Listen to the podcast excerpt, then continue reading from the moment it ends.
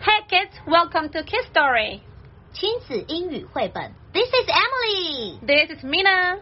We provide two versions, which are English version and bilingual version. This is the channel which helps your kids improve their English.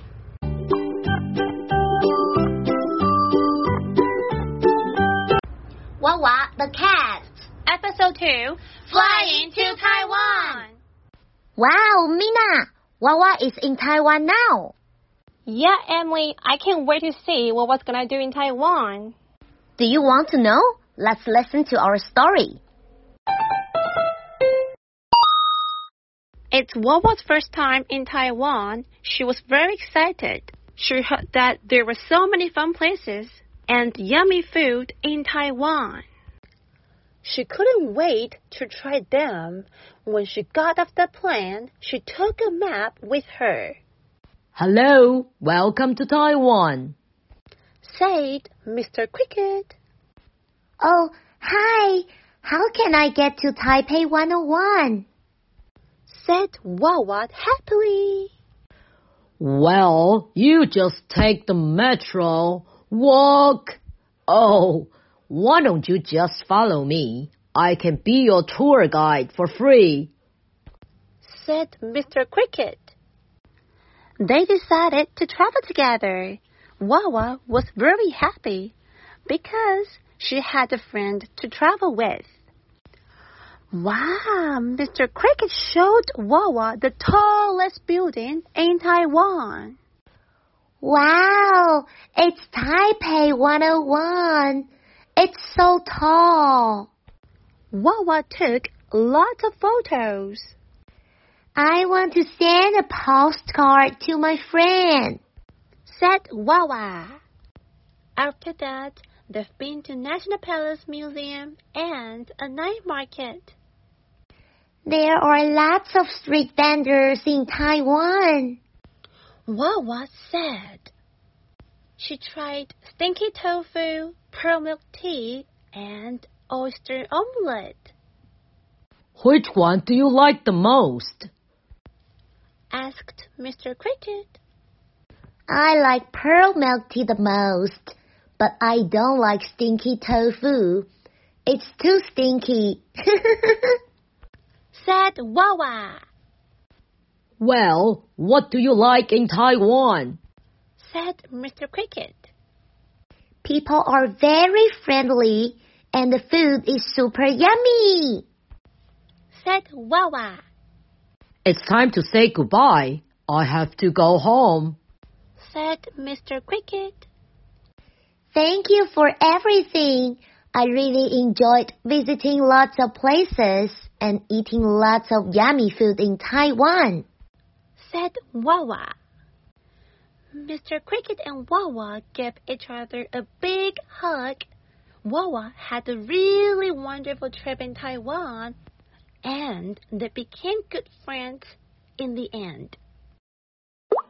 That was the story for today. Here are some vocabularies we've learned from the story today. Number one, oyster omelette. Oyster omelette. O Y S T E R space O M E L E T. Oyster omelette. I would like to try oyster omelette.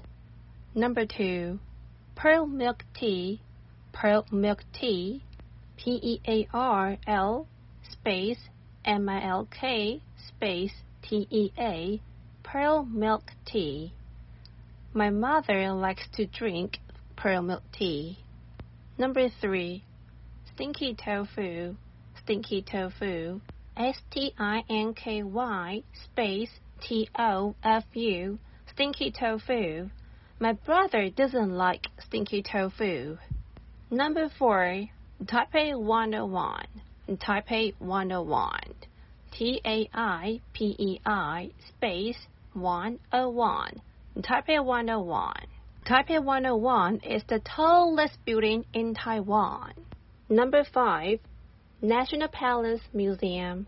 National Palace Museum.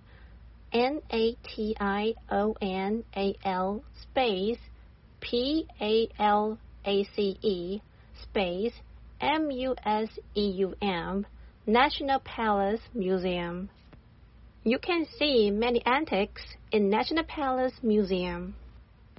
Number 6. Night Market Night Market N-I-G-H-T space M-A-R-K-E-T Night Market I tried lots of delicious food at the night market. Okay, it's our Q&A time. So number one, who did Wawa meet in Taiwan? Wawa met Mr. Cricket in Taiwan. Number two, where did Mr. Cricket take Wawa to? He took Wawa to Taipei 101. National Palace Museum, and a night market. Number three. What is the tallest building in Taiwan? Taipei 101 is the tallest building in Taiwan. Number four. What did Wawa want to send to her friend? Wawa wanted to send a postcard to her friend. Number five. What kind of food did Wawa try in Taiwan? Hmm? Wawa tried pearl milk tea, stinky tofu, and oyster omelette.